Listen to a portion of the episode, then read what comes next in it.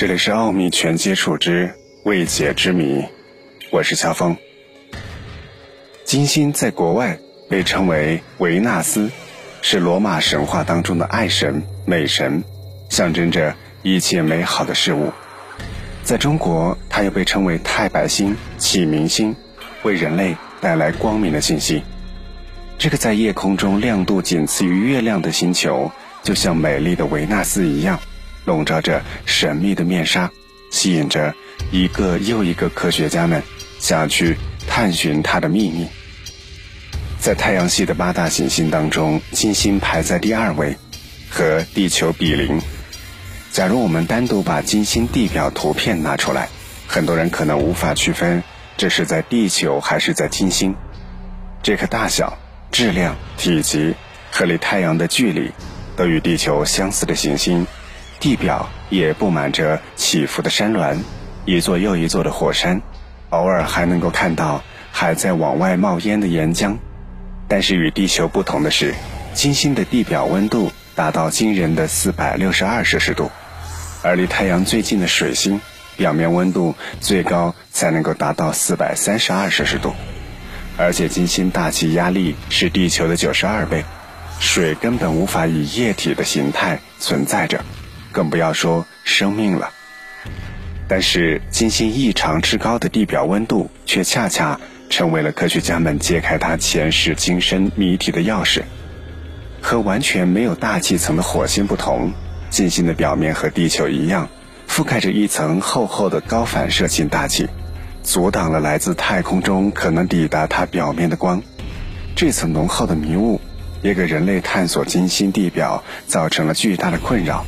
使得它成为太阳系中除了太阳以外最难登陆的星球。尽管金星是夜空中第二亮的行星，人类却从来没有窥探到它的表面。一直到1950年，很多人都猜测金星的表面存在着生命。冷战时期，在军备竞赛的压力下，苏联从1961年开始，总共发射了22台探测器，无一例外都失败了。在此期间，美国也发射了四台探测器，依旧没有逃过毁灭的命运。直到1975年6月8号，苏联发射的金星九号探测器第一次成功越过金星的大气层，人类终于看到了第一张金星表面影像，并且对这个星球的物质构成有了更多的了解。除了大小、质量、体积等。金星在星球的物质构成上几乎和地球一模一样，可是为什么地球像天堂一样，而金星却像地狱呢？这一切都要从太阳的温度说起。阳光是万物之母，万物之源，它赋予了地球上所有生命温暖。太阳从恒星孕育生命以来，已经经历了四十五亿年的时光。通过构造太阳的理论模型，科学家普遍认为，太阳在三十八到二十五亿年前的古代时期，亮度只有现在的百分之七十五，也就意味着当时太阳散发出来的温度要比现在低得多。这种微弱的光芒等到达地球上的时候，温度已经过低，根本不足以使地球表面的水维持液态，更别说生命的诞生。金星比地球距离太阳的距离要近五亿公里，这段距离使得对地球而言过冷的温度，在金星却恰到好处，使得水可以以液态的形式存在。金星的地表密布着巨大的山谷，谷底呈现统一的 V 字形，这就是典型的河道冲刷。这些河道宽度可以达到二十公里，数百米深，并且长达上百公里。而且金星上的上万座火山和撞击坑壁边都有放射性分布的痕迹，证明这些都曾经是水溢满的湖泊。在一些低洼的盆地地区，还会有三角洲和冲击平原堆积的地区。可以想象金星当年是怎样一个充满波光水色的蓝色星球。金星的某些盆地底部沉积着超过四百米厚的深海热液堆积物。证明当年这个盆地是被水充满的，而仅仅是这样的一个盆地的水量体积，就是地球现在大海里所有的海水加起来的两到三倍。在这样一个充满水源，还有不断爆发的火山的环境里，金星会不会诞生过生命呢？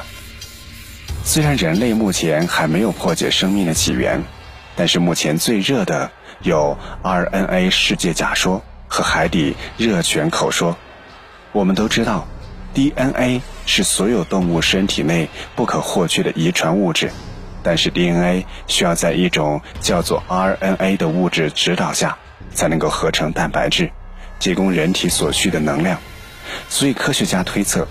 地球上早期的生命分子应该是先从 RNA 的形式出现的，而且科学家们也在实验室里合成了拥有部分自我复制功能的 RNA 分子，证明了 RNA 本身也能够充当遗传物。所以，生物化学家杰拉德·乔伊斯提出“分子生物学之梦”的猜想。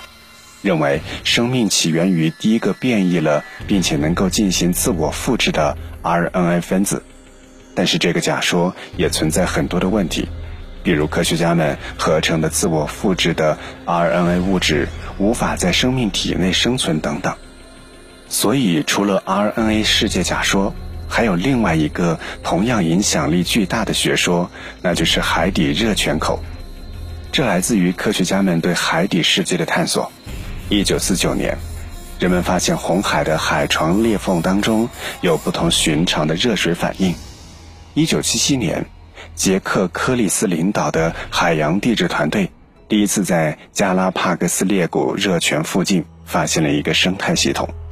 这些海底热泉的温度可以达到三百到四百度，而且充斥着二氧化硫、一氧化碳等等有毒气体，条件极为恶劣。但是竟然有生命的存在，这个发现催生了一种和 RNA 学说完全不同的猜想。他们盯上了 DNA 当中的线粒体，线粒体拥有自己本身的遗传物质和遗传体系，而它产生能量的方式就是通过氢离子的定向移动完成的。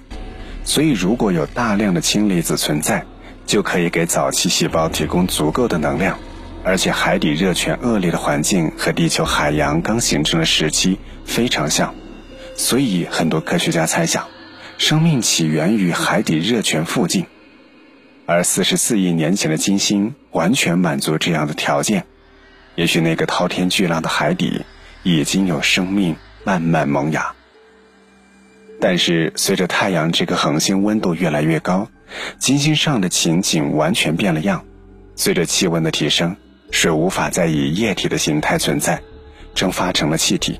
这些水蒸气一旦进入大气当中，就会形成一道屏障，并且不断的吸收热量。